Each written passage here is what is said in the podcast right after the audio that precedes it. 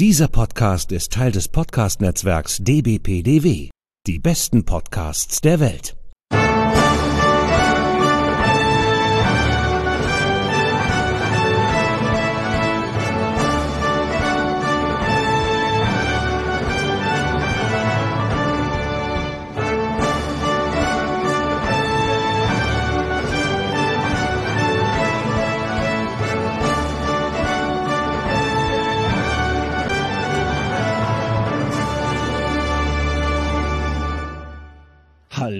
Herzlich willkommen. Hier ist wieder der ESC Green Room, der Podcast zum Eurovision Song Contest.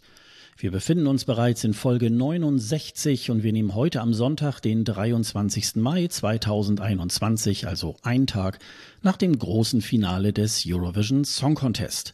Mein Name ist Sascha Gottschalk und ich sitze hier wieder in meinem kleinen, aber feinen Podcast-Studio in Pinneberg bei Hamburg und per Studiolink wieder zugeschaltet die wahrscheinlich etwas übermüdete Sonja Riegel. Hallo Sonja. Hallo Sascha. Oh. Ja, Man vergisst echt immer, wie hart der Tag danach ist. ja, das auf jeden Fall. das, da kann ich auch ein Lied von singen. Wir haben ja in der letzten Zeit dann auch immer äh, nachts nochmal aufgenommen und dann bis in die Morgenstunden noch alles hier so fertig gemacht, damit äh, unsere Hörer wieder die aktuellen äh, Nachrichtengeschehnisse irgendwie in unserem Podcast wieder abrufen können. Ähm, aber was macht man nicht für den ESC? Also das ist ja ähm, auch wirklich ganz, ganz wichtig. Ähm, Ja, das ist mein Job gewesen die letzten zwei Wochen. Also sage Genau. ich jetzt nix, gell? Genau. Ja, ähm, gestern Abend war nochmal das große Finale des Eurovision Song Contest. Endlich gibt es wieder einen Eurovision Song Contest. Klar, es gab jetzt schon die beiden Semis, aber das sind ja mehr so die Qualifizierungsrunden. Da wird dann so ein bisschen äh, vorgeglüht. Ähm, die Hosts sind auch noch nicht so ganz festlich angezogen. Das wird dann immer von Tag zu Tag irgendwie immer festlicher bis zum Finale. Und äh, aber der große Abend, in dem dann die 26 äh, Finalisten antreten, das ist dann schon noch mal was ganz Besonderes. Und was ganz Besonderes ist es ja auch, den ESC nach zwei Jahren endlich wieder sozusagen auf dem Fernsehschirm zu sehen. Einige waren ja auch äh, vor Ort in der Halle und haben sich das angeguckt. Ähm, das war schon irgendwie was ganz Besonderes. Ähm, ja, es hat mich jedenfalls ähm, irgendwie schon auch berührt, dass das jetzt endlich wieder losgegangen ist. Das geht ja wahrscheinlich genauso. Ja, total. Nachdem wir da letztes Jahr irgendwie die Spannung ja schon aufgebaut hatten mit sämtlichen Vorentscheiden und dann wurde das Ding abgesagt und wir hatten ja, was gar nichts, wir hatten fast nichts, also mit dieser Ersatzshow, die sie dann noch hingezimmert haben irgendwie. Aber das war schön jetzt nach zwei Jahren einfach wieder das zu haben. Es war ja auch eigentlich jetzt in der Show nicht so viel zu spüren, dass es Pandemiebedingungen sind, nur an so manchen Stellen und halt das mit Island haben wir auch schon besprochen. Von daher war es einfach doch so ein bisschen Stück Normalität, einfach von dem, was wir immer schon toll fanden und jetzt hatten wir es wieder und ja, dieses warme Gefühl, das teile ich da komplett. Ich habe mir am Nachmittag schon die Proben einmal angeguckt. Ähm, das ließ schon so einiges hoffen, äh, dass das auch ein sehr äh, spannendes Finale ähm, auch wird. Das ist es ja auch tatsächlich nachher geworden, wenn man auch sich die Ab Abstimmung irgendwie anschaut. Da werden wir uns gleich nochmal drüber beugen. Vielleicht machen wir noch mal einen ganz kleinen Rückblick, denn äh, nachdem das Finale des Eurovision Song Contest äh, stattgefunden hat, äh, dann weiß man auch, wer gewonnen hat, wie die einzelnen Platzierungen ist. Das hat man ja auch im Fernsehen verfolgen können. Werden dann auch die Ergebnisse der Semifinals auch ähm, veröffentlicht. Das macht man ja vorher nicht, damit es äh, sozusagen keine Wettbewerbsverzerrung gibt, äh, dass ja der Zuschauer auch noch nicht weiß, wie ist es ausgegangen, sondern nur weiß, wer hat sich weiter äh, qualifiziert und äh, da gab's ja schon so einiges äh, an interessanten äh, Beobachtungen. Ähm, magst du da mal anfangen, Sonja? Da, da sind ja einige Dinge, die sehr interessant sind. Ich komme mit meiner Hauptbeobachtung und zwar ist es das, was wir vermutet haben. Die Jurys haben Dänemark gekillt. Dänemark ist im zweiten Semi Elfter geworden. Also ganz knapp nicht. Wobei so knapp war es von Punkten her, glaube ich nicht, aber halt, es war der elfte Platz. Und sie haben 80 Punkte von den Zuschauern bekommen und neun von den Jurys. Ich meine, was für eine krasse Diskrepanz. Und mit den Zuschauerstimmen wären sie halt locker weitergekommen. Ja, so wie wir es vermutet haben, aber es ist trotzdem eine Frechheit, möchte ich mal sagen. der elfte Platz im ersten Semi war Kroatien. Das wundert mich jetzt nicht so. Die hatte ich auch noch so als könnte es vielleicht schaffen, so auf dem Schirm. Deswegen sind eigentlich die elften Plätze überraschen mich gar nicht. Hat, äh, hat dich irgendwas von den beiden überrascht? Das hätte man eigentlich auch so vorhergesagt, oder? Ja gut, im ersten Semifinale ist es halt ein bisschen knapper. Ne? Da sind es dann zwischen Tix und Albina äh, wirklich nur fünf Punkte, äh, die sie dann trennen äh, von dem Einzug beziehungsweise ähm, ja vom vom Rausfliegen halt. Ähm, ja, wenn ich mal aufs erste Semifinale gucke, ähm, da bin ich natürlich schon ein bisschen erstaunt, dass Malta Sieger des ersten Halbfinals ist. Äh, da hätte ich tatsächlich eher auf äh, Ukraine getippt, die dann aber allerdings auch Zweiter geworden sind. Ähm, ich hätte Malta ein bisschen weiter unten gesehen. Also ähm, das hätte ich nicht so eindeutig. Und da sind ja 174 zu 151 ist es ja mehr oder weniger, würde ich mal sagen, so 50-50 halt dann zwischen Jury und Zuschauer ausgegangen. Ähm, ansonsten glaube ich, ja, gerade im ersten Semifinale haben wir ja sonst auch äh, niemanden wirklich so ganz doll vermisst. Ähm, Leslie Roy ist letzte geworden mit 16 beziehungsweise 4 Punkten, also 20 Punkte. Ähm, aber ansonsten äh, war das jetzt, äh, ja, war, war das sonst nicht, äh, nicht unbedingt äh, so, so erstaunlich. Nee, also ich bin ja immer noch erstaunt, dass einige Irland irgendwie von der Inszenierung her geil fanden. Ich fand das ja durch und durch schlecht einfach, also Gesang nicht gut und Inszenierung war völliger Quatsch. Deswegen erstaunt mich der letzte Platz da nicht. Obwohl wir hätten wahrscheinlich eher dann noch gedacht, dass Vasil letzter wird. Mhm, ja, genau. Aber ja. er hat tatsächlich doch drei Punkte mehr bekommen noch als Irland. Aber da gab es einen ähnlichen Fall im zweiten Semi, fand ich. Ja, im zweiten Semifinale ist äh, tatsächlich nicht Georgien letzter. Das habe ich irgendwie äh, wahrgenommen. ja, genau. Da war in der Jury, ähm, hat, hat irgendwie einer äh, noch einen Punkt gegeben. Ähm, und äh, 15 Punkte dann vom Publikum und Lettland ist letzter geworden. Das ähm, ist natürlich für die liebe Samantha Tina, die in meinen Augen äh, wohl auch den Barbara Dex Award gewinnen wird. Äh, jetzt wirklich auch ähm, ja eher so eine Klatsche, weil sie es ja eben schon ganz lange versucht hat, zum ESC zu kommen. Ähm, ja, und so, so super knapp ist Österreich auch gar nicht drin. Ne? Sie sind Zwölfter geworden ähm, die sind noch dann hinter Dänemark. Also ähm, da wäre. Aber die sind, die sind wiederum übelst vom Televoting gekillt worden. Also mit Jurypunkten wäre er halt weitergekommen, ne? Ja, das kommt natürlich immer so ein bisschen darauf an, wie die ähm, äh, ja, wie man es dann sieht, ne? Es gibt ja nach, nach so einem ähm, ESC ja auch immer wieder diese ähm, Diskussion darüber, sollte man die äh, Juries abschaffen und so weiter. Ich glaube einfach, ähm, das macht das Ganze nochmal wieder ein bisschen spannender. Also ich glaube, ähm, für den einen ist halt, glaube ich, das äh, Televoting irgendwie vorteilhaft und für den anderen halt eher die Jury. Aber das ist äh, halt so in, ich denke mal, das macht es dann irgendwie halt auch dann weiterhin so ein bisschen spannend. Ja, was so ein bisschen gruselig noch war zu den Halbfinals, ich habe jetzt nicht alle äh, Künstler und Künstlerinnen so richtig äh, gestalkt auf Social Media, aber bei ein paar ist es mir aufgefallen, dass sie nach ihren äh, ihrem K.O. im Halbfinale so ein paar bisschen gruselige Messages rausgehauen haben. Hast du das auch gesehen? Also bei Anna Soklic war es irgendwie, sie ist jetzt irgendwo am Strand, a warm place with no memory. Das klang schon sehr apokalyptisch. Dann äh, gestern hat äh, der Lauritz aus Dänemark, das ist der mit der Gitarre da stand, die ganze Zeit gegrinst hat, hatte irgendwie ein Bild gepostet von abrasierten Haaren. Also er hatte ja so so schön silberne Haare und hat dazu geschrieben, jetzt sind die letzten Spuren vom Eurovision weg.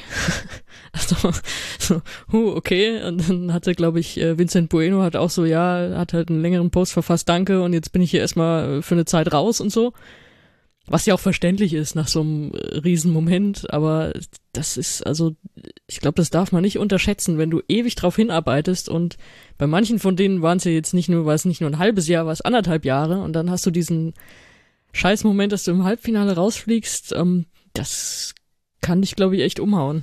Also ich habe es jetzt, wie gesagt, nicht bei allen gelesen, aber bei denen, wo ich es gelesen habe, wie sie darauf reagiert haben, war schon so ein kurzer Moment so, uh, okay.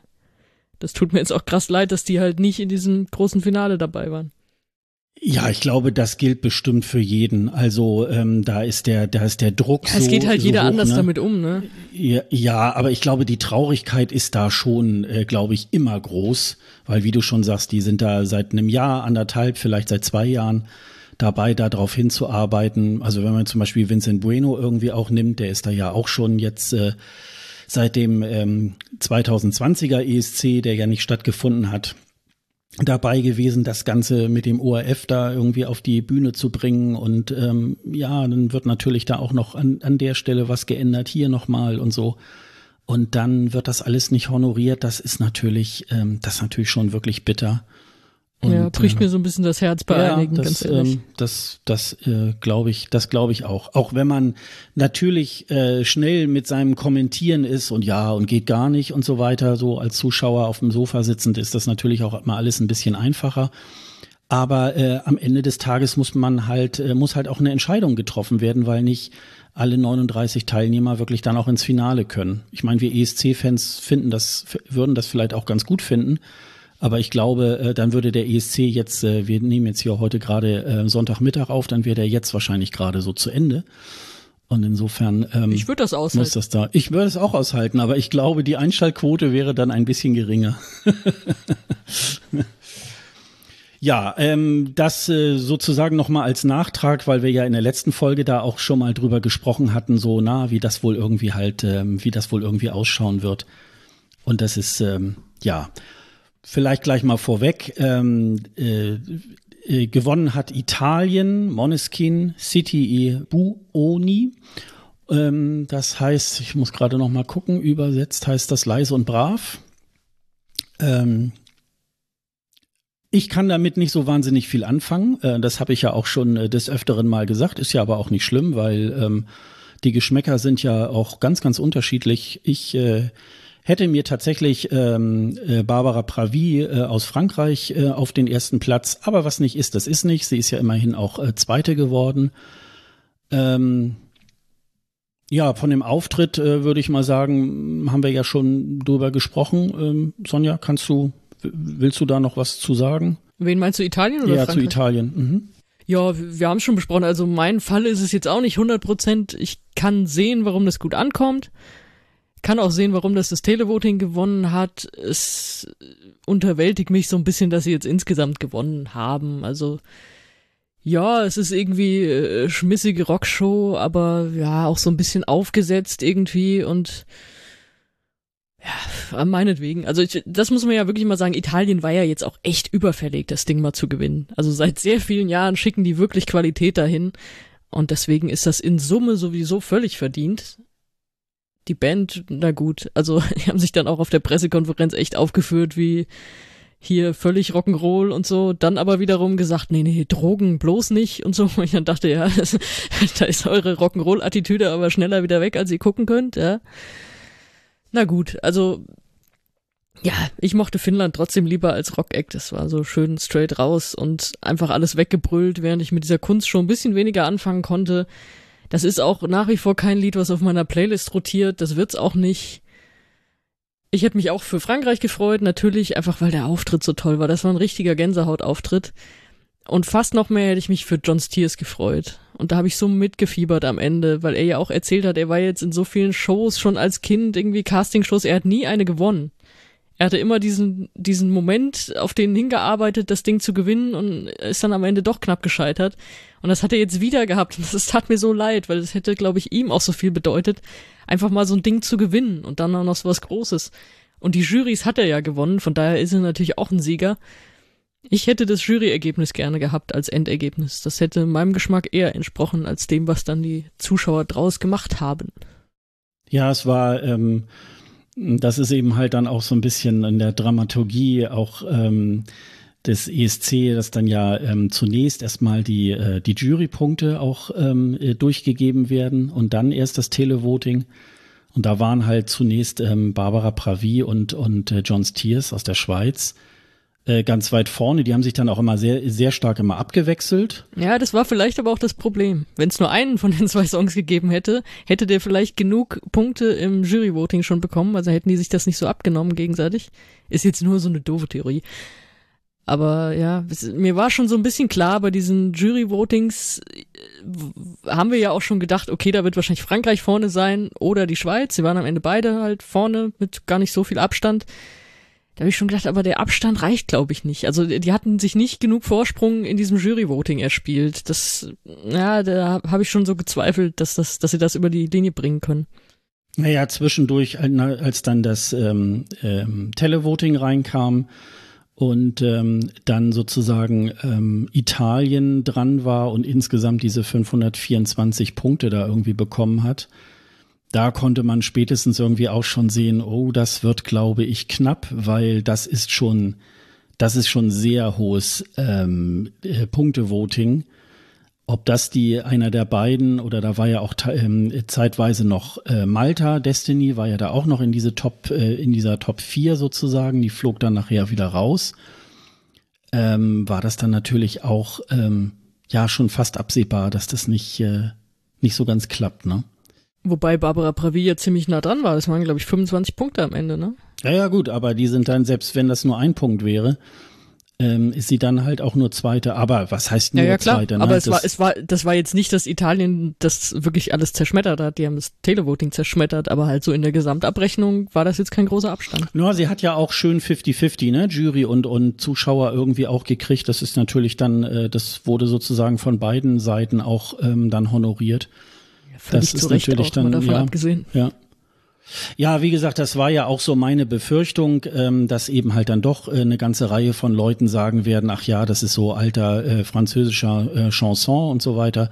Gut, das sind dann halt aber auch so die Geschmäcker und da kommt es dann auch ein bisschen so drauf an, wer da, wer da anruft.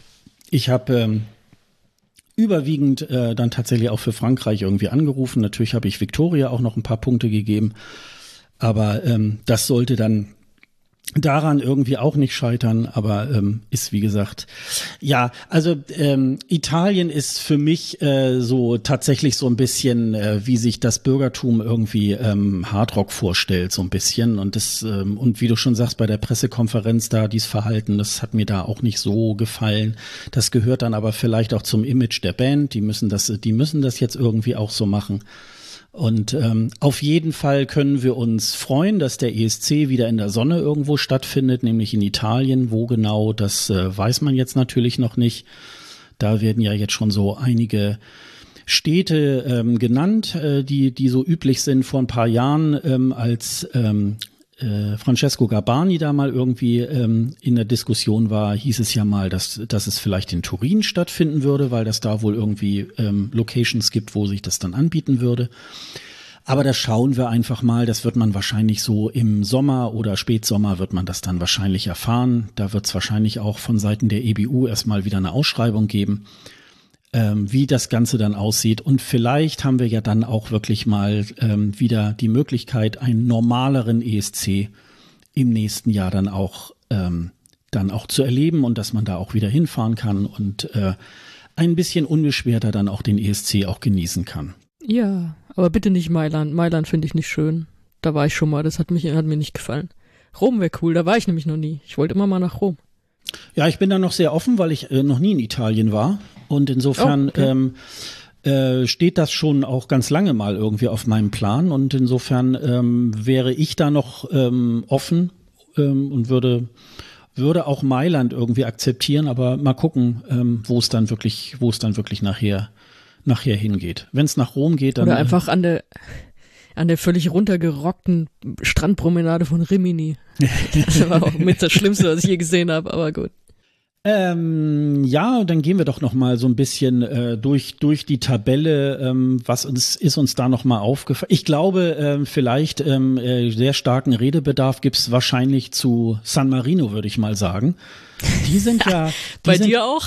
ja, die sind ja die sind ja ordentlich abgerutscht. Ne? Also das hat mich schon wirklich sehr äh, gewundert und was mich auch gewundert hat, die haben mit 37 äh, Punkten von den Jurys sozusagen mehr Stimmen gekriegt als vom Publikum, die nämlich nur 13 Punkte gegeben. Ja, das war übel, aber wir müssen ein bisschen ausholen, weil es gab eine Vorgeschichte von äh, Juryfinale, also von dieser zweiten Durchlaufprobe, die von den Jurys ja dann als Grundlage für die Bewertung genutzt wird. Hast du die gesehen? Nee, das habe ich nicht gesehen.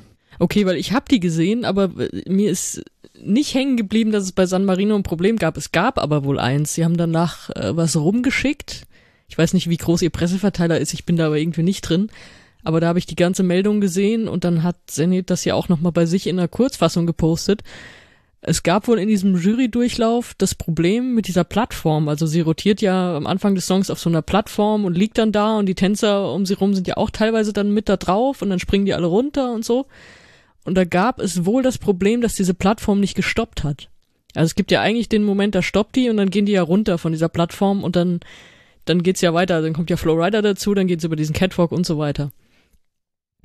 Und sie mussten also von dieser Plattform irgendwie bei voller Fahrt runter und wohl auch davor hat das nicht so richtig geklappt mit der, mit der Technik, so dass sie viel von hinten zu sehen war, wie sie eigentlich, also dass die Kameraeinstellungen einfach nicht mehr gestimmt haben.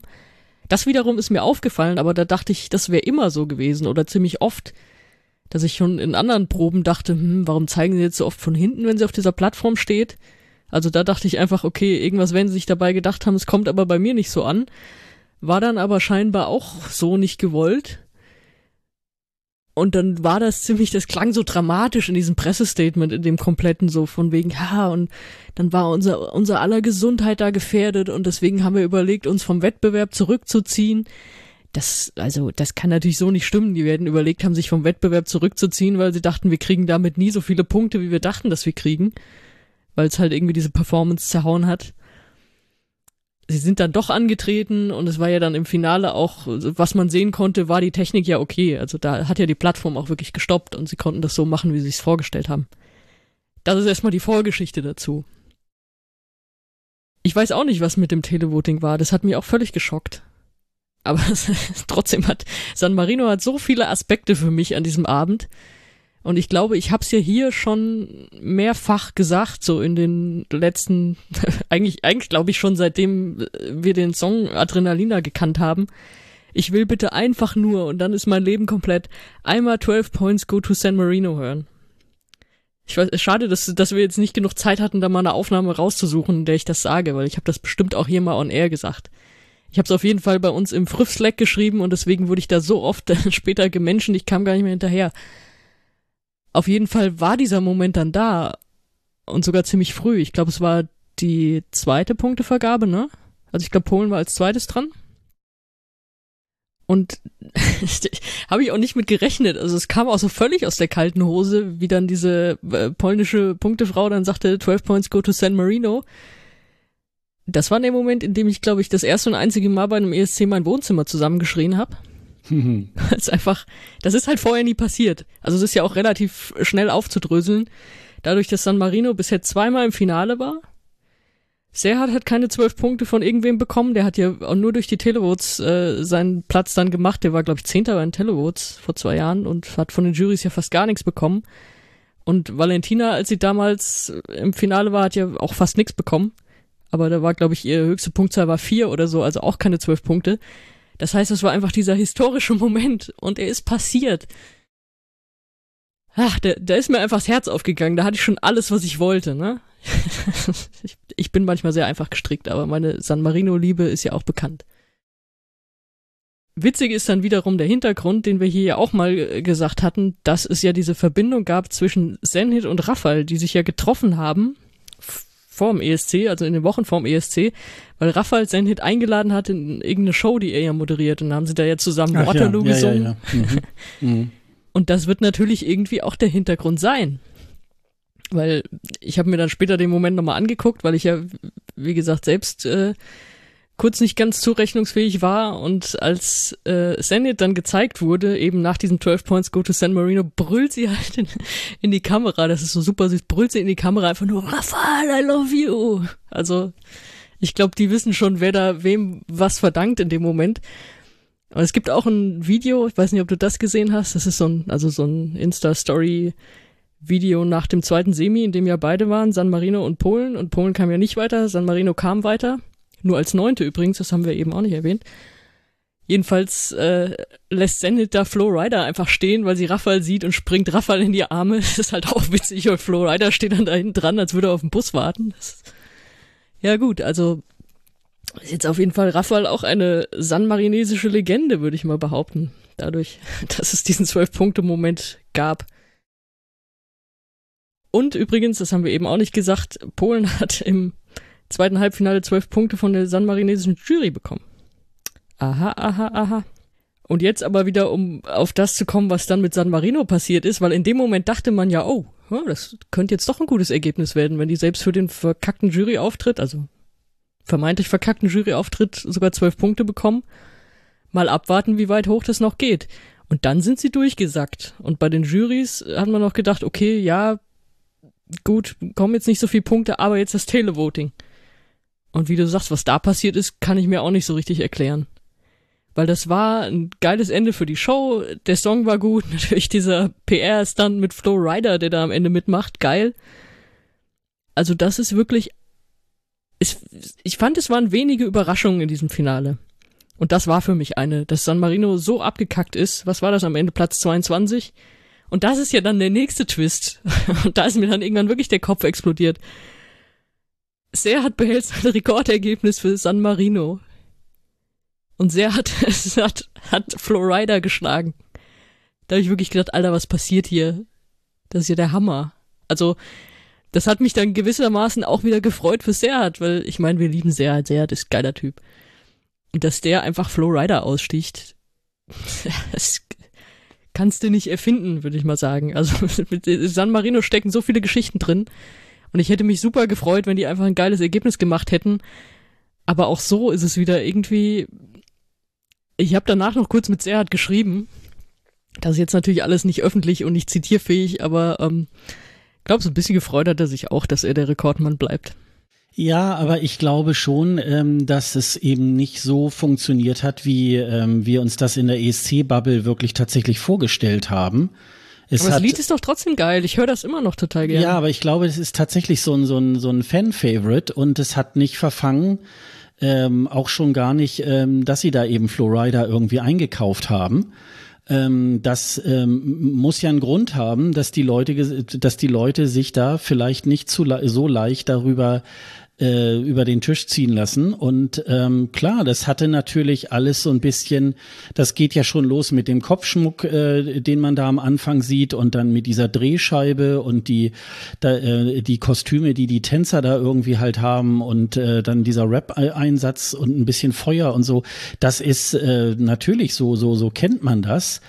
Aber äh, das war vielleicht, das Rezept war dann doch ein bisschen zu einfach und ähm, das hat sich dann eben auch in der Platzierung irgendwie deutlich gemacht.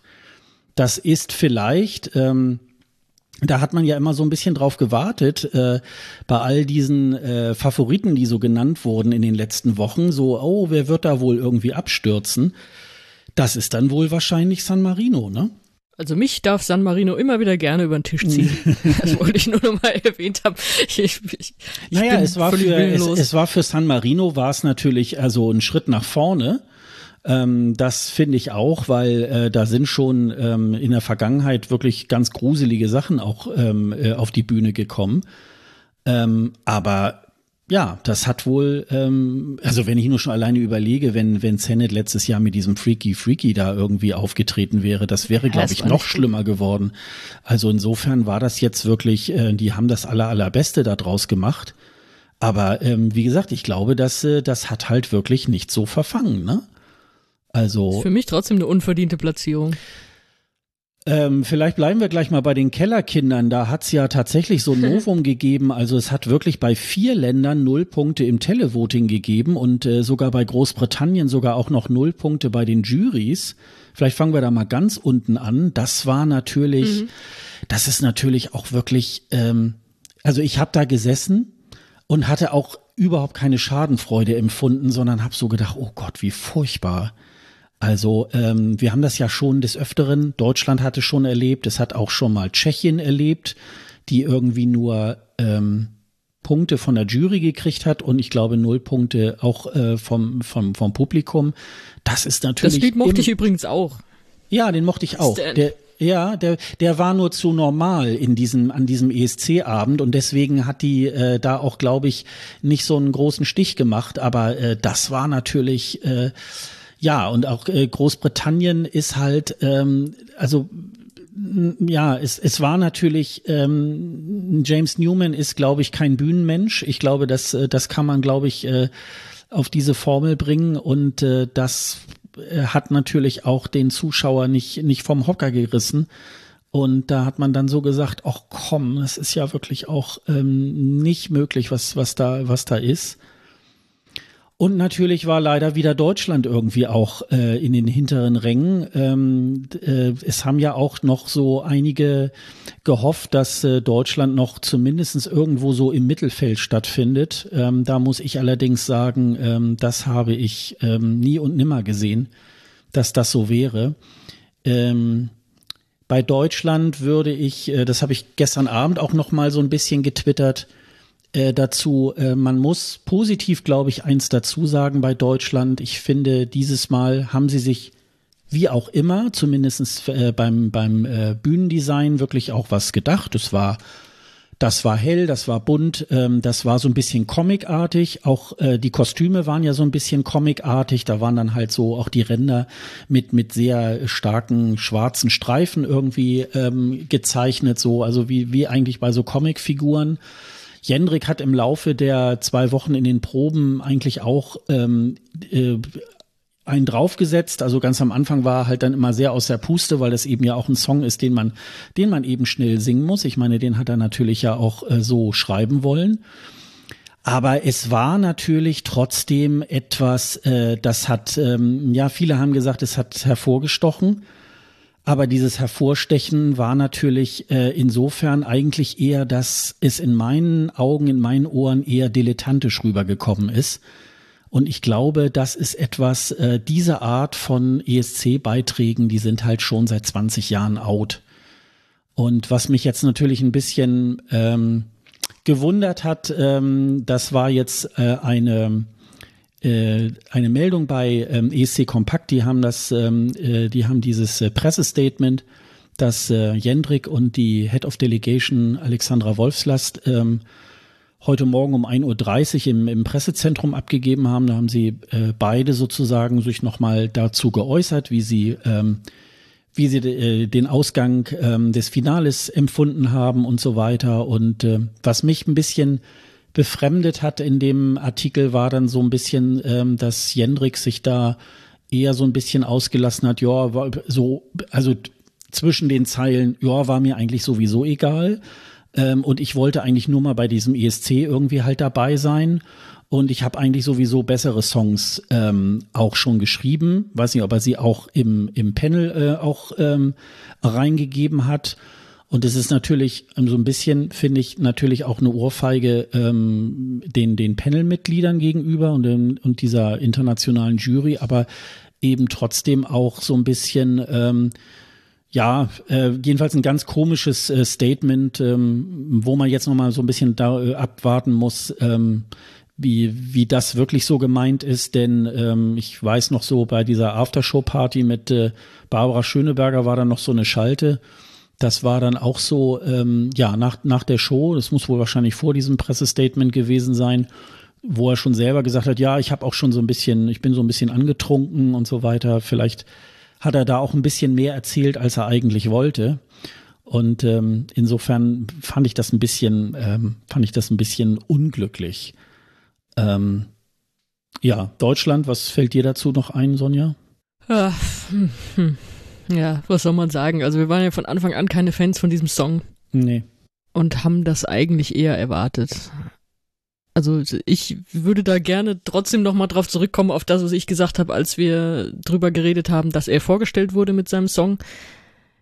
Was hat sich dieses Panel dabei gedacht? Was haben sich diese Expertenjuries dabei gedacht?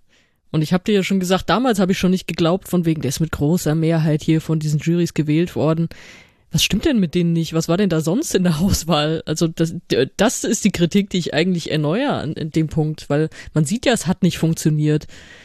Und wenn alle sagen, ja, aber das sticht hervor, wenn was hervorsticht und trotzdem keine Punkte kriegt, dann ist es das Schlimmste, was dir passieren kann. Also es kann ja auch so hervorstechen wie zum Beispiel die Ukraine, über die wir jetzt, glaube ich, noch gar nicht geredet haben, die fünfte geworden sind. Da habe ich auch so viele Nachrichten bekommen von Leuten, die wissen, dass ich was über den ESC mache und die das zufällig auch gucken, die mir dann schreiben, boah, mir fallen die Ohren ab, das ist ja furchtbar. Aber die, die polarisieren halt so, dass viele auch sagen, das ist total geil und denen geben wir Punkte. Das ist ja auch eine Art von Hervorstechen und das ist ja diese Art von Hervorstechen, die dich ja auch weit bringen kann. Das war einfach nur, das war zu chaotisch und das war, ja, wir haben es gesagt, ich habe ja auch gesagt nach der Probe, das gebe ich ihm noch, dass er nicht mehr so außer Atem ist, dann vielleicht später. Ich fand, er war immer noch total außer Atem beim Juryauftritt und beim Finalauftritt. In der allerersten Durchlaufprobe fürs Finale fand ich ihn am besten. Ich fand, da hat man kaum gemerkt, dass er außer Atem war. Aber das hat er nie so richtig in den Griff bekommen. Und dann darfst du vielleicht die Show auch nicht auf diese Art machen, wenn du es nicht in den Griff bekommst. Klar, das war irgendwie bunt, das war sympathisch. Was man ihm zugutehalten muss, er hat sich super dargestellt, einfach in diesen zwei Wochen. Wenn ich allein dran denke, wie er Montaigne angeschrieben hat und gesagt, hier schick mir mal ein paar Bilder von dir, dann montiere ich dich überall rein, dann sieht das aus, als wärst du bei uns gewesen. Also so Sachen. Damit hat er ja wirklich richtig, richtig gute Arbeit gemacht da. Es bleibt halt dabei, Song und Auftritt, nee. Also, ich hätte es ihm schon gegönnt, dass er zumindest auch ein paar Zuschauerpunkte noch kriegt. Und ich dachte eigentlich eher, wenn er Punkte kriegt, dann kriegt er die von Zuschauern. Aber so waren es halt, naja, drei von den Juries. Aber gut. Wenn ich aber noch mal einen zurückgehen darf, weil du ihn eben auch schon erwähnt hast, James Newman, das kam auch so unfassbar mit Ansage. Also, als wir bei der ersten Probe schon diese riesen Trompeten gesehen haben, haben wir gedacht, was ist denn mit euch los? Ihr seid doch wirklich nur noch eine Karikatur von allem. Und das ist ja auch, wenn man das vergleicht, so rein von den Songs, ist ja jetzt Embers auch kein, kein furchtbarer Song, den man überhaupt keine Punkte geben darf, weil er, weil er einfach nur schrecklich ist. Das ist ja einfach völlig okayer Pop. Aber wie die das inszeniert haben, mit diesem, ach, alles einfach. Also er auf diesem Podest, da steht wie bestellt und nett abgeholt. In einer der Proben hat er sogar so einen Goldanzug angehabt. Ich weiß nicht, ob du die Probe gesehen hast. Nee, das, das war der habe ich Sa. nicht gesehen, nee. Mhm. Er hatte ja dieses, dieses, dieses lange Jackettding eigentlich immer so an. Sie waren, glaube ich, auch unterschiedliche. Manche, manche so gestreift, manche nur schwarz. Und darunter eigentlich so auch irgendwas schwarz, glaube ich, normalerweise. Und in einer Probe hatte er drunter so einen Goldanzug an. Also quasi eher so wie Ticks, äh, so drunter unter dem Jackett, einfach so einmal komplett Gold. Da dachte ich, was ist denn jetzt? Jetzt, jetzt drehen sie komplett am Rad. Ja, das, was wollen die von mir? Und ich habe dieses What the fuck einfach nicht wegbekommen bei diesem Auftritt die ganze Zeit schon. Und ja, er reiht sich jetzt in diese Null Punkte ein, was natürlich völlig bitter ist, aber was ihn für mich so zur Legende macht, ist einfach, wie er darauf reagiert hat. Weil er hatte diese Null Punkte von den Juries und das heißt, er wurde als erster aufgerufen mit, jetzt kriegst du deine Zuschauerpunkte. Und dann kommt dieser bittere Moment, in dem er gesagt bekommt, ja, auch da hast du Null Punkte bekommen. Und dann wollten, glaube ich, die beiden äh, Chantal und Jan wollten irgendwie schon weitermachen mit Deutschland, mit dem nächsten, hatten das schon anmoderiert. Und dann hörst du in der Halle so, dass, dass die Halle so anfängt zu brodeln. Und dann geht die Kamera wieder auf James Newman, der aufgestanden ist und da irgendwie so seine Party feiert und alle, alle irgendwie animiert und sich da irgendwie einen Spaß draus macht. Und das fand ich so eine coole Reaktion von ihm. Also das war, das hat ihn so sympathisch gemacht, dass man auch nochmal dachte, so als Typ hast du das eigentlich überhaupt nicht verdient, was hier gerade passiert. Dein Song hat es verdient, also dein, dein, deine Inszenierung mit dem Song hat es verdient. Aber als Typ bist du eigentlich irgendwie cool und äh, diese Reaktion hat mir so richtig gefallen. Hat mich auch so ein bisschen dran erinnert, weißt du das noch, 2015 hatten wir die letzten, die komplette Nullpunkte bekommen haben. Das waren ja Deutschland und Österreich damals. Mhm. Und Ann-Sophie und The Make Makes haben da, glaube ich, Videos aufgenommen, in denen sie gesungen haben, We are the Zeros of our times. Also angelehnt an den Sieger damals, an Mount Semmerlöw. Also auch das war ja eine halbwegs coole Reaktion. Und da hat sich James Newman für mich eingereiht. Ja, aber UK muss ich auch echt mal Gedanken machen. Das ist, äh, die kacken ja nur noch ab.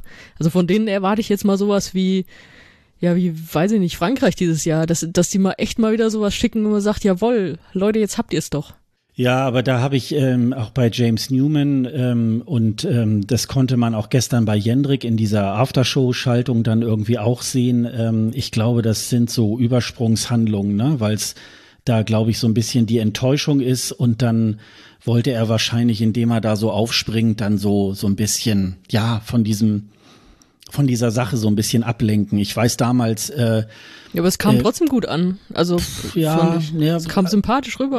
also er ist ja sowieso so ein Typ, mit dem man eigentlich in Nordengland in der Kneipe sitzen will. Ja, aber also bei der, der vielleicht dann mal zur Gitarre greift, aber der jetzt nicht für die große Bühne gemacht Bei ist. mir kam das nicht gut an. Ich, ich fand es ein bisschen. Bei mir ich, schon. Ich fand es ein bisschen über. Und das war auch da, du sagtest das ja gerade mit, mit Ann-Sophie und den Make-Makes, das weiß ich, die hatten damals dann auch dann danach diese Schalte und dann waren die auch so, ha, super, wir haben null Punkte. Und da habe ich noch so gedacht, boah, das nehme ich euch nicht eine Sekunde irgendwie ab. Natürlich ist die Enttäuschung doch da ganz groß. Und das, ähm, das ist irgendwie, ähm, ja, also ich, ich fühle da mehr mit den Künstlern mit, äh, so die, die sich da ja auch was bei denken, da so ein, so ein, so ein Song zu komponieren und, ähm, und dann kommt das da irgendwie dabei heraus. Das, ähm, ja, fand ich irgendwie, fand ich irgendwie, ähm, ja, sehr schade. Ähm, ja, aber äh, du hast recht. Also natürlich muss Großbritannien da wirklich unbedingt irgendwas tun. Also ganz viele Dinge müssen da irgendwie passieren. Aber ähm, die haben ja jetzt auch noch andere Baustellen, so mit äh, ja nicht gefakten, sondern manipulierten Lady Di Interview und so weiter. Also da muss wohl bei der BBC auch so einiges am Brennen sein. Also nicht nur beim Eurovision Song Contest, ähm, aber das eben halt auch schon seit Jahren. Ähm, ja, ich glaube, dass die Briten so ein bisschen von ihrem hohen Ross runterkommen müssen, so unter dem Motto, eigentlich müssten wir das Ding immer gewinnen. Und dann müssten sie eigentlich auch mal einen guten Song äh, bringen. Und äh, das Potenzial hat dieses Land ja wirklich. Ja, und da reihen sich auch dann leider Spanien mit rein, mit Blas Canto, mit seinem aufblasbaren Mond.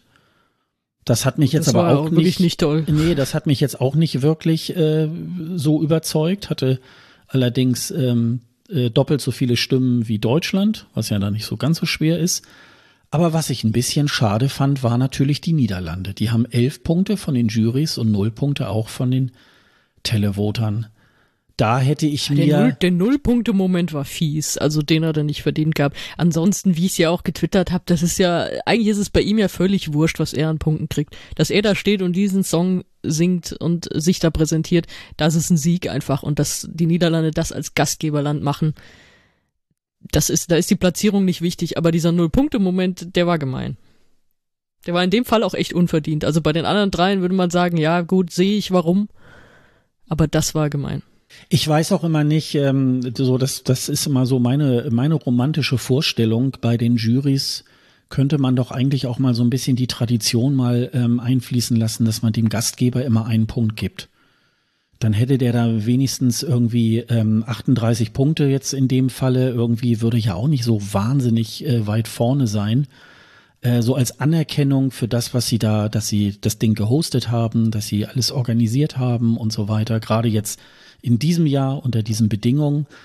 Ähm, das Wunder, denn zum Beispiel damals hatten wir ja gerade das Thema mit Österreich, die haben ja damals auch null Punkte gekriegt als Gastgeber wo man so denkt, ja, das, äh, da müsste man doch auch vielleicht eher eine gewisse Anerkennung irgendwie geben. Ich verstehe es jedenfalls nicht. Das will ich übrigens nicht. Ich will, dass einfach nur die Songs bewertet werden und nicht irgendwie was zur Anerkennung rübergeschoben wird. Außer es geht um San Marino, dann immer, dann immer schieben. Ja gut, das ist ja, das so geht das ja nicht. Also entweder muss man sich für das eine oder für das andere entscheiden. Das geht ja nee, dann nee, nee, nicht. Nee, ich muss gar nichts. Das, ich muss das, gar nichts. Das geht ja nun gar nicht. Du hast gesagt, ich darf eh nicht mitdiskutieren, weil ich nicht abgestimmt habe. das habe ich. Ich stimme äh, aber nicht ab, solange es Jurys gibt, stimme ich nicht ab, weil ich habe keine Lust, dass irgendwie, dass ein Vote von jemand anderem mehr zählt als meins. Das ist nicht mein Demokratieverständnis. Ja, dann äh, äh, such uns noch mal ein, such uns noch mal ein schönes Land raus, was ähm, was wir Moldau. So, wir müssen echt mal über Moldau reden. Moldau ist 13. geworden. What the fuck? Also ja, es ist, wir wollen ja hier auch nichts schlecht machen, es ist alles Geschmackssache, alles hat irgendwie seine Berechtigung. Wir haben uns ja schon gewundert, warum die im Halbfinale weitergekommen sind und jetzt sind die echt 13. geworden. Die sind auf der linken Hälfte gelandet. Und dann kommt ja noch dazu, die hatte ja auch noch den Moment, in dem sie das Mikro hat fallen lassen im Live-Auftritt. Aber kriegt trotzdem total viele Punkte. Also das verstehe ich wirklich nicht. Und ich will auch nicht, dass Kirkorov mit so einem Song so weit vorne. Also für mich ist das wirklich weit vorne. Also ich weiß nicht, die haben aus so einem schlechten ja, Auftritt. Ne, ist das. Mhm. Ja, aus so einem schlechten Auftritt so viel zu machen, das ist auch wieder wiederum Anerkennung. Also bei den Doredos damals konnte man es ja verstehen, einfach weil die diesen diesen geilen Theaterauftritt da hingelegt haben. Aber da war ja völlig egal, was sie gesungen haben, aber das hat ja sehr viel Aufmerksamkeit erregt. Bei ihr war das einfach nur so eine Sex Sales Nummer, so hier, ich tanze jetzt einfach hier drei Minuten so, dass, äh, weiß ich nicht, ihr alle in Wallung kommt. Scheint geklappt zu haben, aber das ist, das war eigentlich so mein What the fuck Moment. Wie kommen die auf Platz 13? Das ist, das geht mir nicht in den Kopf. Ähm, ja, und einen weiter oben, muss ich sagen, ähm, hat mich sehr gewundert, dass Portugal so weit hochgekommen ist mit, ähm, mit Platz 12. Äh, die sind in der Jury. Und die waren ähm, bei den Jurys noch ja, besser. Ja. Ja, die sind bei 126 zu 27 äh, Televoting. Ich hätte jetzt so gedacht, ja gut, also Portugal gefällt mir ja irgendwie, ist äh, ähm, ist sehr so so sehr gängiger Refrain und so weiter. Ich habe aber auch so gedacht, ja gut, die wären so Platz 22 so, ne? Äh, aber dass die doch noch so weit hochgekommen sind, das hat mich schon sehr stark gewundert. Also es freut Aber mich bei auch. Portugal kann ich aber sehen, das, warum. Du meinst einen wegen der Bühnenshow. Ja, weil das einfach, das war stimmig alles, das war gut, das, das, da kam was rüber. Also das, das kann ich sehen, warum die Zwölfter geworden sind. Frechheit waren übrigens die drei Televoting Points für äh, Belgien, wollte ich nur auch nochmal erwähnt haben. Also, was ist los mit euch, Leute? Ähm, Ja, die sind, Ja, die sind äh, beide so ein bisschen 19, abgestraft 19. worden, ne? geworden, ne? Ja. Mhm. Ja, also die Jurys hatten beide Belgien und Portugal ja noch deutlich besser bewertet. Aber doch, ich, also ich kann das sehen bei Portugal. Ja, aber so, ähm, so in dem Bereich wie Belgien hätte ich Portugal auch gesehen. Und äh, nicht so weit oben. Ähm, weil manchmal ist es ja so, da können die ja auf der Bühne machen, was sie wollen. Ähm, dann sagen die, äh, dann sagen die Juries und die Televoter irgendwie auch, äh, nö, gefällt uns irgendwie halt nicht. Also das hat mich schon sehr, sehr stark überrascht. Ja, was mich äh, zum Beispiel auch noch sehr gewundert hat, das war äh, Malta, dass die bei den Juries so, so weit oben waren. Mit äh, 208 Punkten. Ähm, also äh, das hätte ich äh, so nicht gedacht, weil ich schon im Vorfeld so auch ähm, dachte, na ja, gut, das ist von den Wetten her so ein bisschen hochgejatzt und äh, das ist ein toller Auftritt, ähm, äh, tolle Frau mit einer super Stimme. Aber es war halt alles eher doch sehr schlicht und ähm, insofern hätte ich jetzt so gedacht, na, so weit oben sehe ich sie nicht und es hat dann aber zumindestens bei den Jurys dann wirklich auch ähm, dann doch noch geklappt.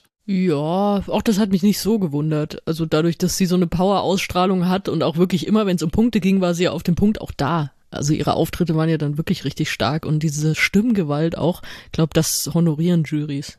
Also das hat mich nicht so gewundert. Mich hat gewundert, wie krass sie dann im Televoting abgekackt ist. Da hätte ich auch gedacht, dass ich hätte jetzt nicht gedacht, dass sie das gewinnt, aber dass da schon ein paar mehr Punkte noch kommen. Also das war ja auch, das war wieder so ein fieser Moment. Also äh, wie die Kamera da voll auf ihr Gesicht geht, als sie da so wenig Punkte kriegt. Das, selbst wenn ich mit ihrem Song nicht so viel anfangen kann, das, ist, das tat mir echt leid. Also, dass es dann so wenig waren. Ansonsten ist es eigentlich da, wo ich sie gesehen habe. Was ist es jetzt? Platz sieben. Ja, pff, genau da gehört es auch hin in diesem Feld. Fertig. Also. Weiter oben ähm, hat noch ähm, Island den vierten Platz gemacht. Das finde ich auch ähm, ganz okay. Die haben so 50-50, 198 zu 180 Punkten, also 378. Ähm, haben abgeliefert. Ähm, war natürlich schade, dass sie nicht live äh, auf der Bühne sein konnten. Aber Gott sei Dank haben sie ja ähm, im Grunde fast sämtliche Bühnen, äh, äh, Probendurchläufe so gut gemeistert, dass sie da jetzt auch ähm, sich wirklich was Schönes aussuchen konnten. Und äh, das hat man natürlich, ja, man hat es natürlich so aus dem, äh, wenn man das Semi dann äh, verfolgt hat, hat man das natürlich schon gemerkt, dass es ja im Grunde ja immer das Gleiche ist, weil es halt ein Video ist. Aber ähm, das hat's halt ein bisschen rausgerissen. Ich glaube nur nicht, wenn die live auf der Bühne gewesen wären, dass die jetzt weiter oben gewesen wären. Das glaube ich jetzt eigentlich nicht wirklich. Nee, ich auch nicht. Auch wer weiß, was sie sich dann noch Lustiges ausgedacht hätten. Vielleicht wäre dann auch der Shot besser gewesen, als die Windmaschine einsetzt, die dann anfängt so, sich so in Daddys Haare zu verfangen und dann fangen die so an zu fliegen. Das war ja viel zu dunkel einfach in diesem Video. Das war ja nichts, was man dann im Nachhinein noch fixen konnte. Das wäre noch ein schönerer Moment gewesen. Ich glaube auch nicht, dass sie dann gewonnen hätten, aber wenn die mit einer aufgezeichneten Probenperformance und so einem Lied, und das Lied ist wirklich nicht doll. Also das haben wir hier schon gesagt, er hat viel bessere Songs gemacht im letzten Jahr und Think About Things war sowieso nochmal viel besser. Wenn die mit so einem Lied und einer Probenperformance schon Vierter werden, dann können wir uns, glaube ich, fast darauf einigen, dass die letztes Jahr alles zerschmettert hätten. Die hätten das Ding so locker gewonnen. Da bin ich mir nicht so sicher. Ich mir aber.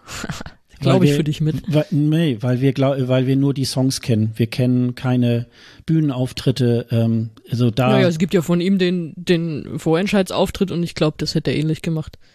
Ja, aber da äh, über diese Brücke gehe ich nicht. Wenn ich wenn ich mir jetzt schon äh, auch aussehe, wie jetzt die die Songs dieses Jahrganges ähm, sich dann letztendlich nachher so entwickelt haben, ähm, dann gibt's da ja schon noch äh, gab's schon noch gewisse Bewegungen. Und das, ähm, das weiß ich nicht. Das, äh, er ist einer der heißen Kandidaten gewesen, der das Ding hätte äh, gewinnen können. Aber ob das wirklich nachher so äh, äh geworden wäre, das, ähm, da, da gehe ich über keine Brücke. Das äh, ist einfach sozusagen 2020. Es ist jeder sozusagen ein Gewinner, weil er da leider nicht auf die ESC-Bühne durfte. Das, ähm, das sehe ich nicht. Und du musst jetzt natürlich noch, äh, du musst jetzt noch sagen, wie es mit deinem Crush gegangen ist. Also bist du zufrieden mit Platz 11 für Bulgarien? Ähm, ich habe am, ähm, äh, wann war denn die, die Probe um 13 Uhr am Samstag, die habe ich mir angeguckt. Ähm, da hatte ich so den Eindruck, ähm, ja, das war ganz gut gesungen. Ähm, am Samstagabend fand ich, äh, war es am Anfang wieder sehr brüchig. Ähm, also sie liefert nicht so ganz hundertprozentig ab und gerade dieser, dieser Anfangsteil ähm, muss man ja schon sehr, sehr behutsam. Ich weiß nicht, ob da so die Gefühle vielleicht immer so äh, sehr stark mit drin sind ähm, mit der Geschichte. Aber ich finde natürlich, äh, ja, ich glaube, ähm, was hat sie jetzt, Platz 11? Ja, ich glaube, äh, alles im Allen muss man sagen, der Song ist ja trotzdem nicht so stark. Also kann man da, glaube ich, auch nicht so wahnsinnig viel erwarten, dass es jetzt besonders weit vorne irgendwie stattfindet.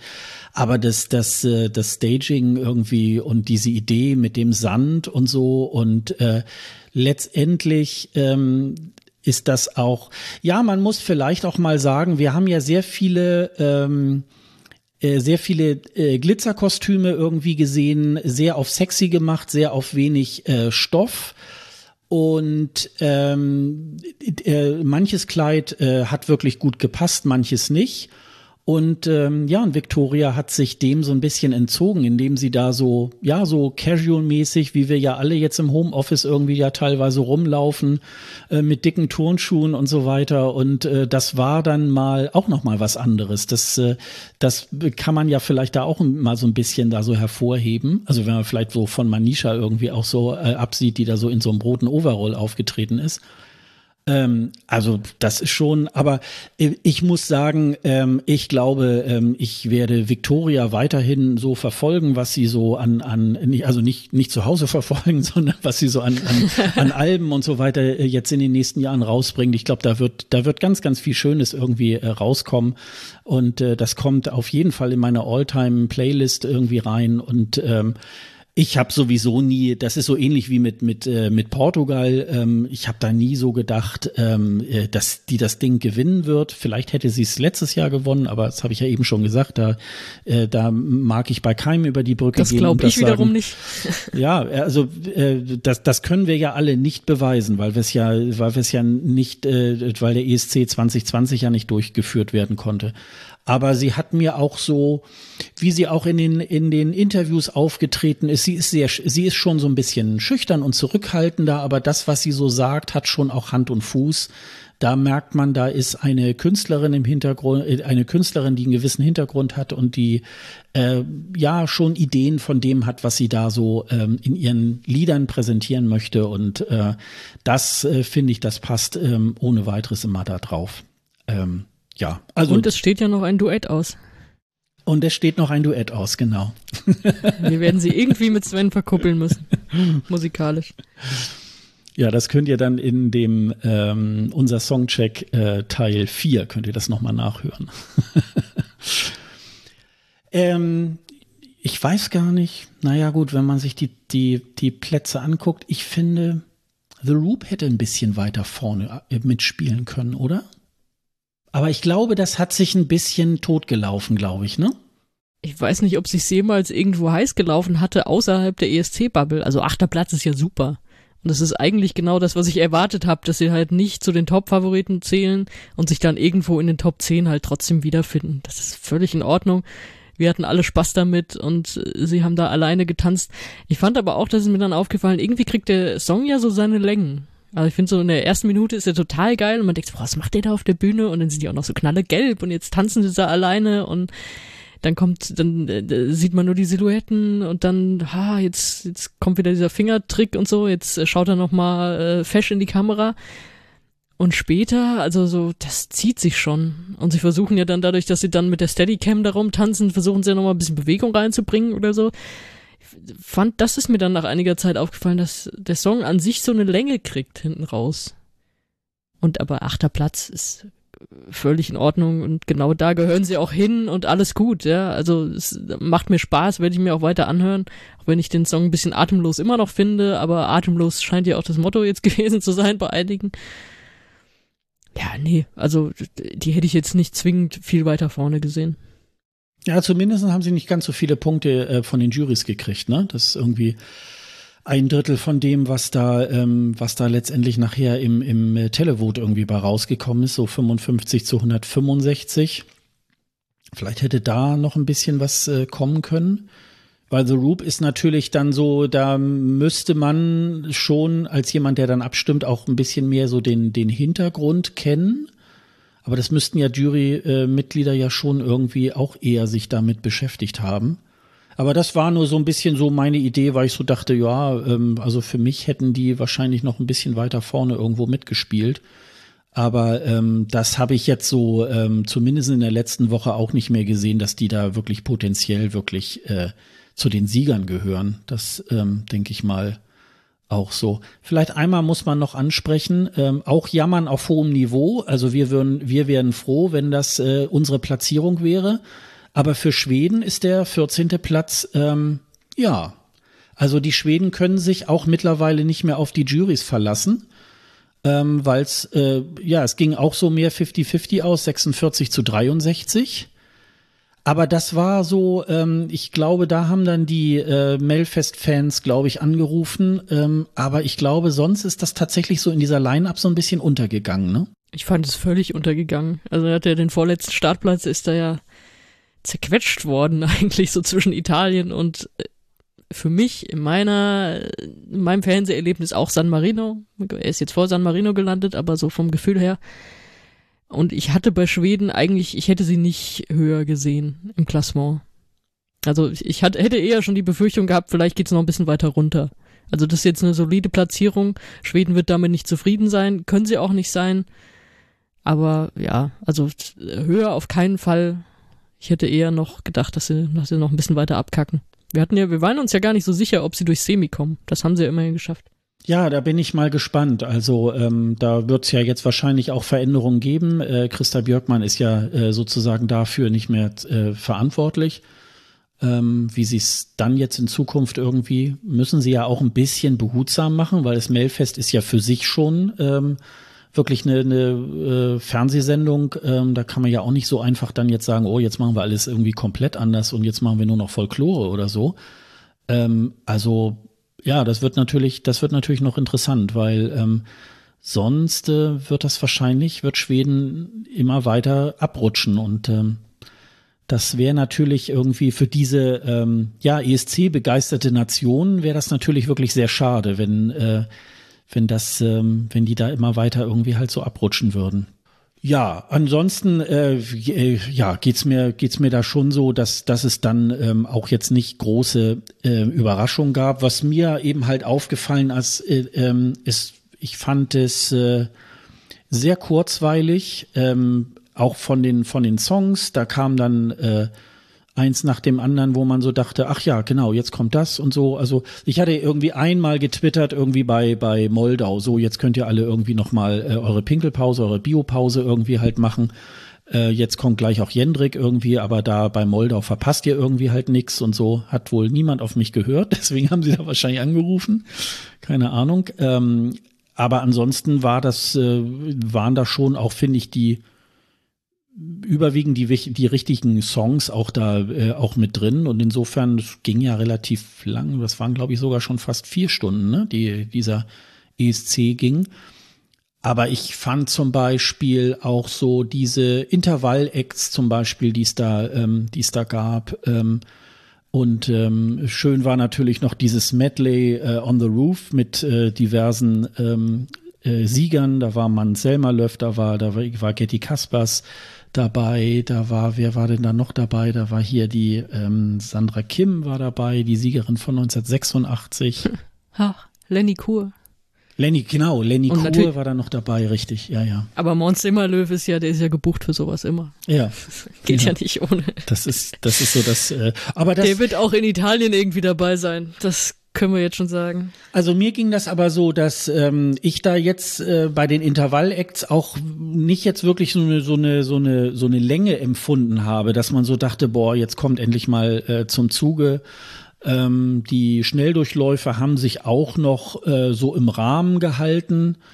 Ähm, aber es hat ja schon mal so teilweise ähm, so ESCs gegeben, wo man so denkt, wenn ihr schon irgendwie halt die Punktevergabe äh, verkürzen wollt, warum macht ihr dann die Intervall-Acts dann wieder so lang? Ähm, und, und der, der, ich sag mal so, manche Zuschauer sagen sich dann auch, jetzt haben wir alle Songs gesehen, jetzt gehe ich ins Bett so ungefähr. Also und, und rufen dann noch nicht mal mehr an. Also ähm, das fand ich aber eigentlich ähm, ganz gut organisiert und es war nicht so, es war nicht so wirklich, oh, jetzt machen wir uns mal wieder über den ESC so lustig. Also es wurde schon eher so zelebriert und das fand ich irgendwie auch mal ganz schön. Ja, kann jetzt nichts hinzufügen. Das war so. Das war alles ganz nett. Ja, aber ich wäre auch trotzdem für eine längere Punktevergabe. So. Und auch, dass wir die Jurypunkte da kriegen, das sage ich auch jedes Jahr wieder. Gefällt mir auch nicht, weil wir Punkte, weil wir eine Punktevergabe sehen für eine Show, die wir nicht gesehen haben. Also ich habe sie gesehen, aber normalerweise sieht die ja sonst keiner diese Jury-Show. Und alle haben die Eindrücke aus der Live-Show. Und die Punkte, die vergeben werden, sind nicht aus der Live-Show. Ja, das stimmt. Das gefällt mir ja. nach wie vor nicht. Das Mhm. hätte ich gerne irgendwie anders.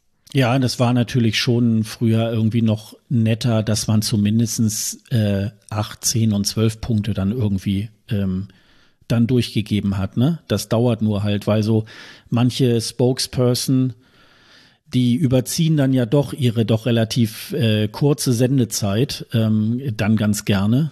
Also ähm, was ich noch äh, sehr schade fand, war ja ähm, die Punktevergabe von äh, Island. Das hat leider äh, Peter Urban noch so ein bisschen äh, Ja, über übersappelt, weil das äh, ich kannte das dann nämlich jetzt aus diesem aus dieser Probe irgendwie. Das war glaube ich der eine Schauspieler aus dem ESC-Film. Ähm, und der dann immer darauf bestand, so auf Ja, ja, Ding Dong, ne? Ich will jetzt für Ja, ja, Ding Dong abstimmen und so. Und ja, und er, er hat halt die Punktevergabe in seinem, also er ist im Charakter geblieben. Er Ja, hat einfach genau. als der Jaja Ding Dong Typ die Punkte vergeben. Das war super.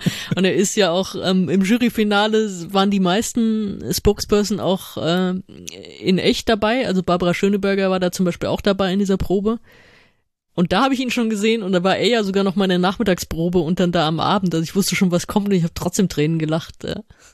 Ja, und das war so ein bisschen da, äh, da, äh, da hat äh, Peter Urban da irgendwas anderes äh, plötzlich dann geredet. Da hab ich so gedacht, oh, lass das doch jetzt mal, die Zuschauer sollen es doch mal mitkriegen, weil das schon so witzig war. Also äh, weiß gar nicht, gestern Abend war es dann nicht mehr, aber äh, gestern Nachmittag die Chantal Jansen, die, die lag da schon so über den, den Tisch und konnte schon gar nicht mehr. Ne? So irgendwie.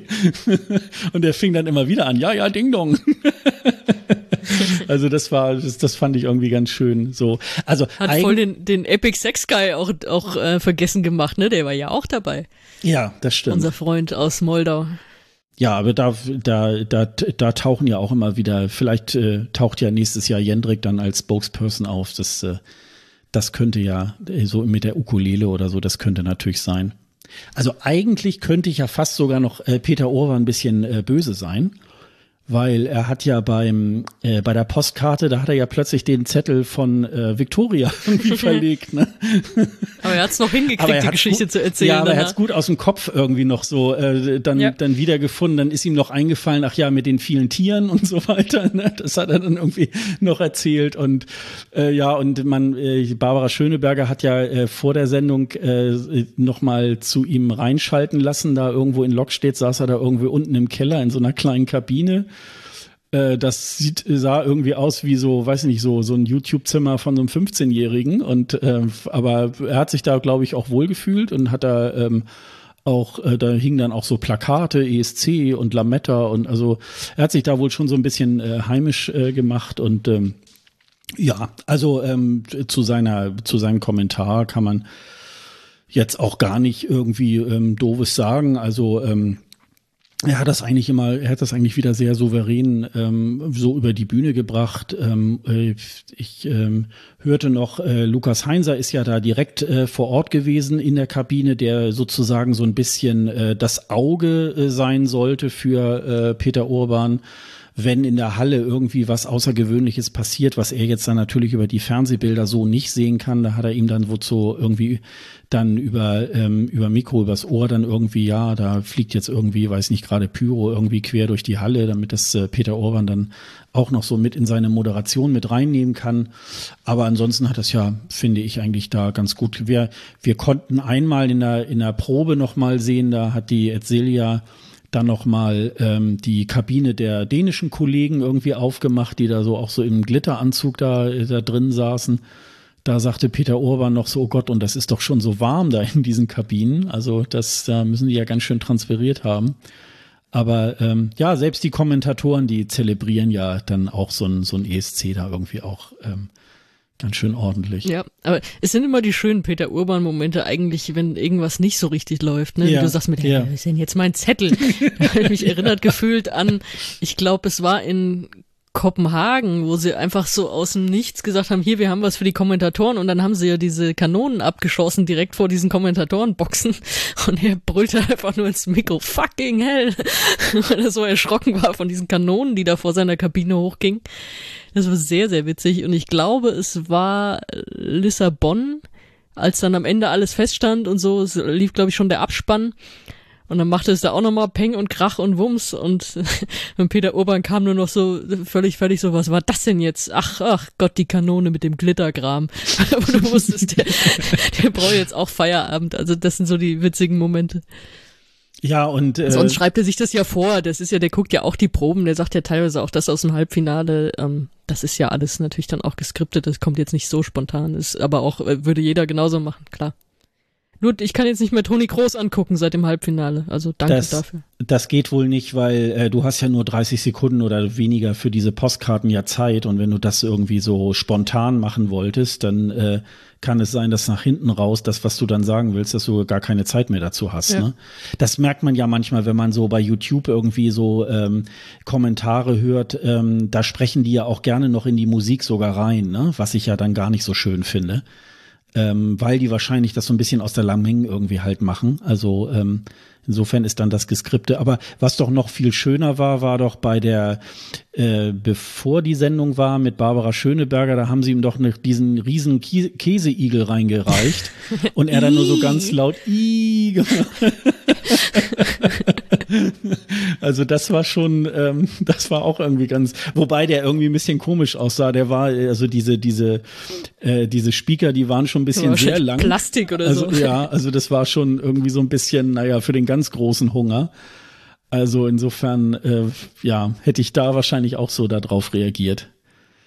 Ja, also äh, wie gesagt, mir ging es leider so, dieses äh, sogenannte Rahmenprogramm, äh, was das erste da mit Schöneberger und so drumherum gemacht hat, das, äh, äh, das hat mich leider auch wieder nicht so entfacht. Der Einzige, der da in meinen Augen so ein bisschen sympathisch war, war halt Michael Schulte der das Ganze, also dem, dem nimmt man es halt auch ab, der hat eine gute Platzierung gemacht und der ähm, hat da eben halt dann auch äh, äh, ja eine gewisse Vorstellung davon und wären dann zum Beispiel so Sarah Connor, die da eben halt dann auch so ihre ihre Musik da abgespielt hat und dann dann doch irgendwie ähm, wenn sie dann wieder drauf gefragt wird, irgendwie, ja, wie sie denn den ESC findet, ja, ja, gucke ich mir an und so, das, also, das nimmt man ihr irgendwie keine Sekunde irgendwie halt ab. Ähm, das war halt irgendwie, ja klar, war natürlich nicht mit Publikum, war auch nicht an der Reeperbahn, das ist ja aus den bekannten Gründen wegen Kosten und so weiter, hat man das ein bisschen bisschen kleiner gemacht, aber ähm, ich fand es jetzt, äh, für mich war es so eine, so eine gewisse Überbrückung irgendwie. Da hat man dann schon mal so bei Twitter so ein bisschen was geschrieben und so weiter und das lief dann so ein bisschen nebenher. Aber es ist so in meinen Augen nicht unbedingt jetzt eine Sendung, wo man sich drauf freut und wo man dann jetzt irgendwie wirklich drauf, wirklich schön eingestimmt wird. Also das finde ich dann leider immer ein bisschen schade. Also ähm, als ich noch die Aftershow-Party dann irgendwie äh, verfolgt hatte, da habe ich dann auch noch so gedacht, so ja, das ist auch der Grund, warum Deutschland keinen keinen Punkt macht in, äh, äh, beim ESC, weil das halt, wenn die schon ihre äh, Vor- und Aftershow-Partys da irgendwie nicht richtig hinkriegen, wie soll das dann mit dem, mit dem Song dann, äh, dann in Rotterdam irgendwie halt besser laufen? Also verstehe ich dann irgendwie leider nicht.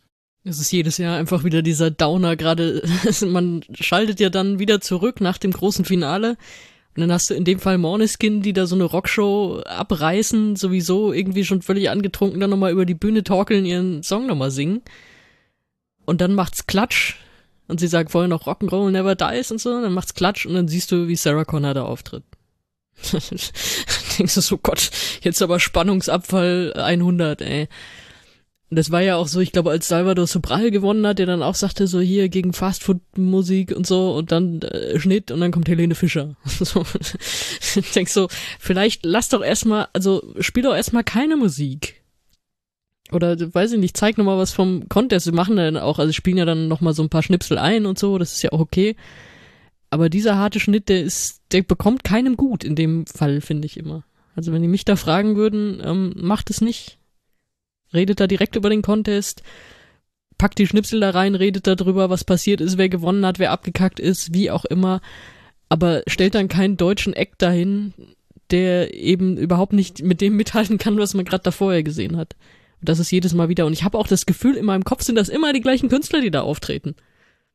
Also, also wenn du mir sagst, Sarah Connor, Jan Delay und so, dann würde ich sagen, ja, die waren doch vorletztes Jahr auch und im Jahr davor auch. Und also, das ist, das ist ein bisschen uninspiriert alles, leider. Also ich, aber ich, ich ignoriere das auch meistens. Also ich habe ja dann sowieso genug zu tun. Ich muss ja dann danach auch erstmal schreiben und alles. Deswegen läuft das hier nur so ganz, ganz nebenbei mit. Aber selbst wenn es ganz, ganz nebenbei mitläuft, denke ich schon immer so, mm, ah, nee.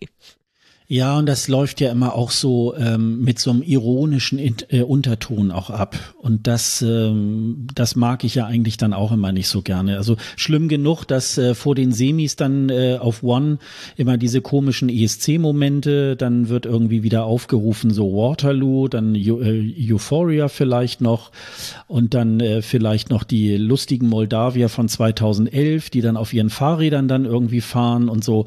Ähm, und das, äh, ja, kann man machen, aber ist natürlich irgendwie halt auch nicht ähm, so, wie ich mir dann ESC-Unterhaltung irgendwie im Fernsehen halt vorstelle. Und deswegen ist es dann auch so, dass man denkt, na ja, deswegen äh, wird das auch hier in Deutschland im Moment nix und äh, hat die Akzeptanz natürlich auch nicht. Und ähm, ja, und ich weiß auch nicht, warum Barbara. Aber, sie, aber ich finde, sie haben doch, sie haben doch Potenzial. Das müssen wir hier jetzt auch mal loben. Was Alina und Stefan machen und was auch Marcel da, der, der ja in Rotterdam war, was die machen, das ist ja super. Also das habe ich mir auch sehr gerne angeguckt. Sie waren jetzt natürlich alle ein bisschen reduzierter unterwegs. Sie konnten die Songchecks nicht so machen, nicht live, wie sie es die Jahre davor gemacht haben, leider. Sie waren nicht alle in Rotterdam und konnten da auch noch ihre tollen Videos aufnehmen, Interviews machen, wie auch immer. Aber sie haben ja trotzdem ein bisschen was auf die Beine gestellt. Und das habe ich mir gerne angeguckt. Das heißt, es ist jetzt nicht so, dass wir da einen riesen Abgesang komplett auf das ganze Team da machen müssen. Es ist einfach nur, die Gewichtung stimmt da nicht. Also sie haben Leute, die das besser machen könnten, die auch ein besseres, äh, cooleres Programm da auf die Beine stellen könnten. Denen müssten sie nur noch mehr Raum geben. Ja, es ist das, was im Fernsehen läuft, ne? Das, was die Kollegen von Eurovision.de machen, das ist halt, ähm, ja, natürlich klar, auch in den, in den Songchecks von Eurovision.de wird dann auch mal äh, Späßchen gemacht über den einen oder anderen Song und das ist auch in Ordnung, das machen wir hier genauso, aber es ist halt trotzdem immer noch ähm, da, es wird sich äh, mit den Songs auseinandergesetzt, irgendwie über die Gewinnchancen und so weiter und das äh, hat schon einen ganz anderen journalistischen äh, Anspruch, diese, ähm, diese ganze Geschichte. Und das äh, würde man sich ähm, im deutschen Fernsehen auch irgendwie halt gönnen. Und wenn ich dann nur schon immer äh, die, die äh, Schöneberger jeden Gast immer schon so rufen höre, und jetzt kommt Mark Foster, dann denke ich immer so, ja, lass es doch einfach. Also das. Ähm, ja, aber äh, reden wir auch jedes Jahr drüber. Ähm, also am besten ist es dann sowieso ähm, um 21 Uhr einzuschalten und dann hat man dann die, die volle Dröhnung und das, äh, das gefällt uns irgendwie auch so. Heute Morgen kamen auch schon die, äh, die Zahlen ähm, von diesem ESC. Also Insgesamt ähm, haben 7,737 Millionen Zuschauerinnen und Zuschauer das Finale aus Rotterdam im linearen Fernsehen in der ARD gesehen. Äh, das waren im ersten 6,5 äh, Millionen weil es ja auf One äh, gibt's ja noch so eine Ablegerversion, das habe ich jetzt gar nicht geguckt. Ich glaube, da werden immer so äh, so so Twitter ähm, äh, Kommentare, glaube ich, noch mit mit übertragen. Äh, das gucke ich mir immer nicht an, aber das äh, das sind dann wohl diese ja, was sind das 1,1 Millionen die sich das angucken. Und in der Spitze ähm, haben wohl von den ARD-Zuschauern oder vom ersten, also ähm, sogar 7,399 Millionen Zuschauer äh, das ganze Ding eingeschaltet.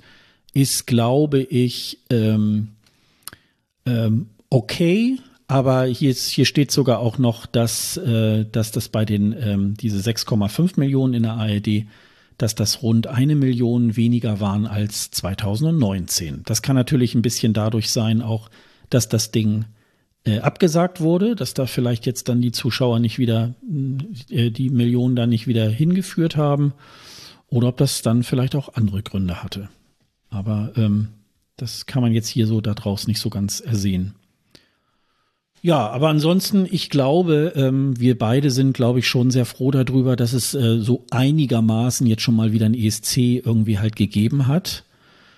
Und jetzt blicken wir mal so nach Italien, gucken mal, wo das, wo das dann hinkommt. Das würde mich natürlich auch wahnsinnig interessieren. Ähm, irgendwann im Sommer wird man dann so wahrscheinlich schon mal so seine ersten Hotelreservierungen irgendwie halt machen. Mal gucken. Und äh, dann werden wir mal sehen in Italien, wie da der ESC dann über die Bühne geht und äh, wen wir dann wieder für Deutschland wieder hinschicken. Ja, was soll man da noch sagen? wen wir für Deutschland hinschicken. Ich habe jetzt schon Angst. Ich hoffe, dass, dass sich echt nochmal Gedanken machen. Ich hätte so gerne wieder einen Vorentscheid und etabliert doch jetzt mal einen Vorentscheid. Das ist die Gelegenheit. Es ist doch jetzt, wenn es so kacke ausgegangen ist, ist es doch wieder die Gelegenheit, um doch mal nochmal zu überlegen, war das vielleicht jetzt doch nicht so eine gute Idee mit diesem Pendelzeug? Weil irgendwas ist ja, irgendwas läuft ja mit dem Panel schief, wenn die sagen, ah, wir haben den mit so einem riesen Vorsprung gewählt, wir waren alle so überzeugt und dann kommt das am Ende bei raus. Da muss ja irgendein Fehler im System sein. Ich habe ja so ein bisschen mein, ähm, meine Theorie, dass bei diesem Panel, dass auch die Teilnehmer auch nicht alle Songs sehen, sondern dass man vielleicht auch je nachdem, äh, du machst ja so eine Vorauswahl, ne? Es gibt, es gab ja jetzt schon, bevor der ESC war, konnte man ja daran teilnehmen. Da muss man ja irgendwelche ESC-Beiträge dann bewerten nach einer gewissen Skala und so weiter. Und dann, ähm, ja, können die ja sozusagen sehen, wie nah du nachher am Ergebnis warst und welche Qualität dein Urteil irgendwie halt hat und dass sie da vielleicht dann schon gar nicht dir alle Songs ähm, äh, vorspielen oder ähm, dass du alle Songs ähm, hören kannst, sondern dass du immer nur so ein bestimmtes äh, Repertoire bekommst, weil du gewisses Alter hast, weil du in einer gewissen Art und Weise abgestimmt hast oder so. Das wird ja meistens bei solchen Panel, auch bei solchen, es gibt ja auch so wissenschaftliche Untersuchungen, da wird dir dann so gesagt, ja, setzen Sie sich mal hier äh, in den, äh, hier in das Wartezimmer und warten Sie mal ab und in Wirklichkeit wird da was ganz anderes äh, äh, ähm, nachgeforscht und ich glaube, das ist bei, bei diesem Panel so ähnlich. Und vielleicht ist da die Methodik auch nicht so ganz ähm, gut durchdacht gewesen. Ich weiß es nicht. Also es soll ja irgendwie wieder das Panel geben. Aber wollen wir mal hoffen, dass wir da vielleicht auch eher ähm, auch wieder in Richtung Vorentscheid irgendwie was machen. Aber letztendlich hängt es ja auch ein bisschen davon ab, was da für Musik dann auch irgendwie vorgestellt wird. Ne? Wenn das ähm, dann auch wieder nur so diese Promo-Abspielbühnen ähm, irgendwie halt sind. Also es wäre mal gut, wenn da wirklich auch mal gestandene langjährige Musiker wirklich auch mal antreten würden, ne? die dann auch schon äh, so diesen, diesen Job irgendwie halt dann auch wissen, wie der geht, ne? Also auch so diese ganze Promo-Geschichte und so, das ist natürlich. Ja, aber ich hoffe, dass sich genau darum jetzt Gedanken gemacht wird, weil dann hätten wir doch irgendwie noch was von diesem Scheißergebnis. Ich glaube, dass der, dass die Mitarbeiter beim NDR, die für den ESC zuständig sind, die werden den ganzen Sommer, glaube ich, sehr viel zu tun haben. Ich glaube, die werden sich da sehr viel noch wieder Gedanken machen müssen, wie sie das Ganze ähm, wieder aufziehen wollen, weil spätestens so im August, September äh, oder vielleicht auch schon im Juli ähm, muss es ja eigentlich schon wieder losgehen mit der, mit der Suche. Ja, ich würde sagen, dann haben wir es doch irgendwie auch wieder, ne? Dann äh, machen wir mal den Sack sogar auch, ähm, weiß ich gar nicht, ob wir für die Saison, da werden wir mal gucken, wie die, ähm, wie die Nachrichtenlage vielleicht so in den in vier Wochen oder so irgendwie halt auch, äh, auch so ist. Vielleicht kommt ja noch mal irgendwie was äh, aufgeflackert oder so, äh, keine Ahnung. Ab sofort übernimmt der WDR den, den ESC oder so, keine Ahnung Dann, äh, Der hessische Rundfunk. oder der so. hessische Rundfunk, dann bist du direkt an der Quelle. Ne? Und äh, Was heißt an der Quelle? Dann, dann bin ich der ESC, dann darf ich das so, aussuchen. ach so, du bist. Ja, an der Quelle. Ja, dann übernimmt mal. das mal die Sportredaktion des HR, dann geht's aber ab, ey. Ja, die wissen wenigstens, wie sie dann, äh, wie Wettbewerb geht. Also insofern, Genau, Na, also nach dem letzten ESC standen irgendwie alle Sportredakteure um mich rum und haben sich dann geeinigt auf den Satz, es gibt keine Kleinen mehr, ja, ja. weil San Marino so gut abgeschnitten hat. Es gibt auch beim ESC gibt es keine Kleinen mehr. Nö, das Ich glaub, glaube das das das glaube könnten ich ist auch so. Das glaube ich ist auch so, dass es keine Kleinen da mehr Ja, gibt. das ist ja auch ne? beim, das ist ja beim Ne? ESC auch was anderes als beim Fußball. Also sie haben alle Mhm. versucht, die Fußballfloskeln auf den ESC zu stülpen. Das war doch durchaus, durchaus lustig. Ja. Gut, dann werden wir jetzt mal die Frequenzen wieder ein bisschen weitermachen von unseren Folgen. Ähm, dann werden wir mal gucken. Ähm, das werden wir ganz spontan, glaube ich, auch entscheiden, wann wir die nächste Folge irgendwie halt machen. Und, Machen wir, wenn ähm, die Haarprobe von den Italienern analysiert ist. Ja, genau. Genau, das machen wir dann. Ja, dann äh, äh, gibt's eigentlich nur noch äh, äh, nochmal auf unseren äh, Hinweisblock nochmal hinzuweisen, nämlich äh, wenn ihr nochmal Infos äh, zum Eurovision Song Contest äh, bekommen möchtet. Unter anderem haben wir jetzt auch gerade nochmal die ESC-Tabelle 2021, äh, wer wie viele Punkte auf welchem Platz irgendwie bekommen hat. Äh, dann könnt ihr euch äh, das dort nochmal auf escgreenroom.de auch äh, anschauen. Dort gibt's auch alle Podcasts, die wir bisher produziert haben, alle Shownotes zu den Episoden und äh, wenn ihr Sonja und mir auf Twitter, Facebook und, äh, und Instagram folgen möchtet, dann findet ihr auch dort die äh, Kontaktdaten auf der Website unter dem Link äh, Doppelspitze.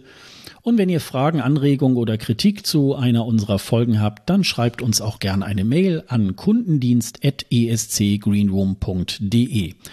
Außerdem möchten wir euch auf die Podcasts der KollegInnen des DBPDW-Netzwerks, den besten Podcast der Welt, hinweisen. Hört einfach mal rein und den Link zum Netzwerk gibt's ebenfalls auf escgreenroom.de. Ja, dann würde ich sagen, ähm, damit ist so, sind zwei ganz pralle ähm, ESC-Wochen zu Ende gegangen. Wir haben ähm, sechs schöne Folgen vom äh, ESC Green Room zu diesen äh, zwei Wochen auch ähm, produziert und äh, wenn ihr die noch nicht gehört habt, dann könnt ihr sie ja nochmal nachhören. Die laufen alle unter dem Motto Live on Tape 1 bis 6. 6 ist ja die heutige Folge. Also, bis dann und äh, bis demnächst. Tschüss. Tschüss.